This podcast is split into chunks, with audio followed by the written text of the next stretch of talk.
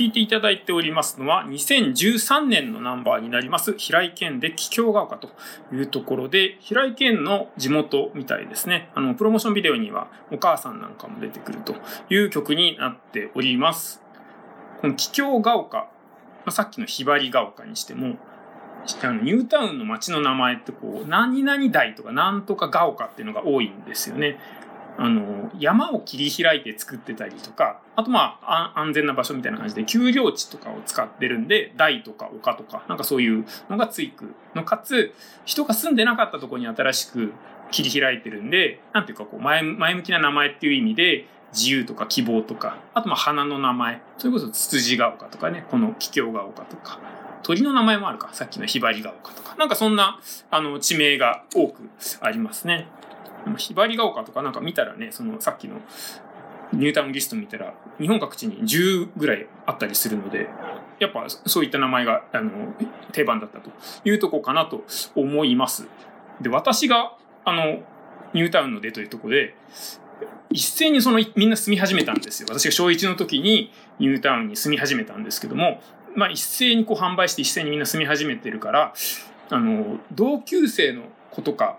が同じ区画、10区画ぐらいが同じ区画だったんですけども、そこにね、同級生が4人いたんですよ。10分の4って結構高くないですか？だったりしたんで、なんかすごいマンモス校だったと思いますよ。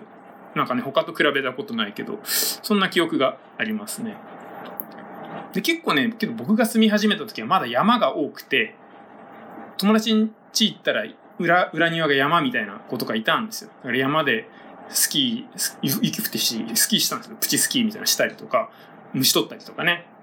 山でポケモンもしましたけど あの、初代のポケモン、赤と緑をやりましたけど、なんかね、そういう、当時はまだ住宅ガバッと作ったけど、まだ緑も残ってたりしていたんですが、その後もね、ちょぼちょぼ開発が続いて、その友達の裏庭の山も、今もう住宅になっちゃって、まあ、その、開発が続いてってたゆえ、なんというか、学校もずっと、まあ、生徒がね、いるみたいな感じな、えー、場所でしたね。そんなわけで聞いていただきましたのが、えっ、ー、と、平井堅の桔梗が丘ということでした。